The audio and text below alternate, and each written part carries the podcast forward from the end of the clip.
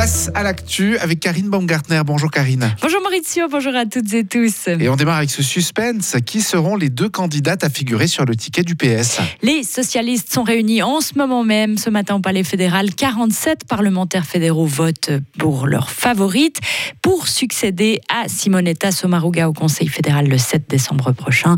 Pour leur rien ne filtre, impossible de les départager.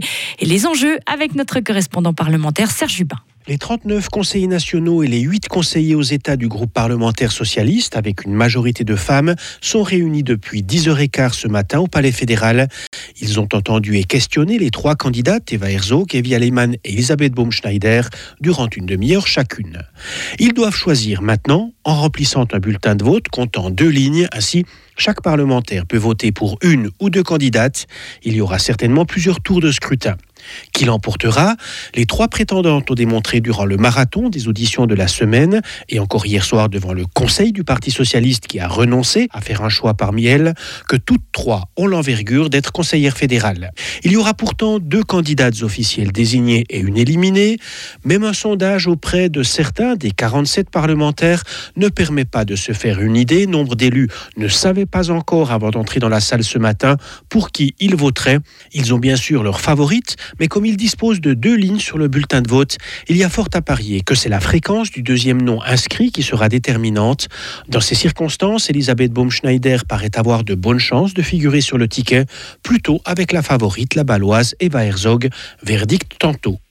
On le rappelle, l'élection aura lieu le 7 décembre, tout comme celle concernant le remplacement d'Uli Maurer. Pierre-Yves Maillard, lui, vient d'être reconduit pour 4 ans à la tête de l'USS. L'élection s'est faite ce matin à l'unanimité lors du congrès annuel de l'Union syndicale suisse. Le conseiller national vaudois est à la tête de l'USS depuis 2018. Les infirmières et infirmiers descendent dans la rue pour montrer leur mécontentement. Dès 14h30 cet après-midi, les soignants sont appelés à se rassembler sur la place fédérale à Berne pour exiger d'urgence de meilleures conditions de travail. Ils demandent une valorisation de leur profession avec une hausse des salaires, des temps de récupération respectés et des allocations pour la garde des enfants. C'est que la pénurie de personnel qualifié dans ce domaine inquiète. Pourtant, l'initiative pour renforcer les soins infirmiers a été acceptée il y a une année, mais rien ne bouge depuis, comme le dénonce Sophie Lay. Elle est présidente de l'Association suisse des infirmières. Il doit d'abord y avoir une incitation au niveau fédéral sur ça, euh, mais ensuite après, effectivement, la plupart des choses vont se gérer au niveau des cantons. Et les cantons, jusqu'à présent, n'ont pas fait grand-chose. Vous pensez qu'ils attendent ce signal fédéral? Écoutez, je ne sais pas ce qu'ils attendent, mais vu la situation euh, qu'il y a de cette pénurie du personnel qui est ici en Suisse euh, extrêmement euh, importante, de plus en plus importante, qui est dans les autres pays aussi du monde. Hein, on le voit bien à l'international, les difficultés qu'il y a. les cantons auraient dû déjà bouger aujourd'hui. Alors il y a des cantons, il y a des institutions qui ont déjà fait des initiatives, qui ont déjà proposé des améliorations, mais ce n'est pas au niveau de toute la Suisse et nous, nous souhaitons vraiment qu'il y ait quelque chose qui soit fait au niveau de tous les cantons et de toutes les institutions. Et au niveau de la formation des soignants, la loi d'encouragement est à bout touchant. Le Parlement devrait la valider ces prochaines semaines. Transport public, la Gruyère et la Veuvez mieux desservis à partir de décembre. Les TPF ont dévoilé hier leur nouvel horaire, une offre augmentée de 7% par rapport à 2022. Cette fois, c'est le sud du canton qui sort gagnant. Des Régio Express rallieront Berne directement à Bro toutes les 30 minutes et toutes les heures des voyageurs pourront se rendre de la gare de Palaisieux à Gruyère. Une nouvelle ligne de bus ralliera aussi Molaison, Bro, Charmet et Yaound pour les skieurs. En revanche, dans le district du lac, le trafic ferroviaire sera totalement interrompu à Sujet un service de bus sera assuré durant cinq mois. Ces nouvelles offres commencent dès le 11 décembre à 5 heures du matin précisément.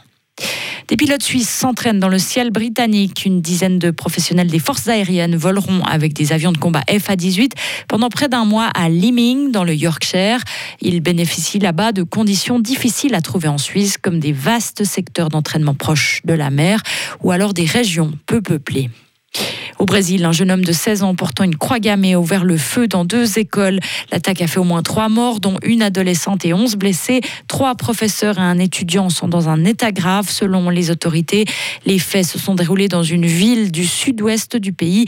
L'individu est apparemment un ancien élève de cet établissement secondaire. Il a été arrêté par la police.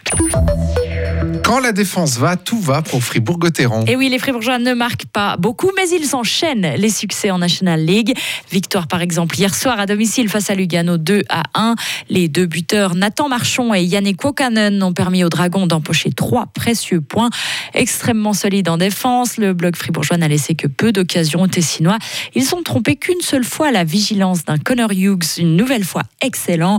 Le défenseur Benjamin Chavaya essaye d'expliquer les raisons du succès défensif. Ouais, parce que je pense qu'on a, on a une bonne ambiance, on a un bon groupe, on a, on a de la confiance aussi. Et puis, euh, Connor nous fait des gros matchs. Derrière, on essaie de, jouer discipliné, de jouer simple, de pas se débarrasser du puck et puis euh, de jouer avec le puck surtout. Et puis, euh, ça, ça nous met euh, tout simplement en confiance aussi. Et puis, puis voilà. Prochain match ce soir à 19h45 pour les Fribourgeois, désormais quatrième au classement. Vous retrouverez aux commentaires de cette partie Marie Seriani et Paul-André Cadieux dès 19h30. Pour le ski alpin, faux départ pour la première descente messieurs de la saison en Coupe du Monde.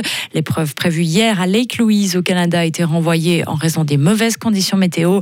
La course a été reprogrammée aujourd'hui à 20h30 heure suisse. Elle remplacera le Super G qui devait avoir lieu sur la même piste. Et enfin, un mot sur la Coupe du Monde au Qatar. L'Angleterre a concédé un nul hier soir contre les États-Unis, 0 à 0 au terme d'un match sans grand intérêt. On siffle actuellement la mi-temps à l'instant entre la Tunisie et l'Australie. C'est 1 à 0 pour les Australiens. Et à 14h, la Pologne affronte l'Arabie Saoudite. À 17h, ce sera la France face au Danemark. Retrouvez toute l'info sur frappe et frappe.ch.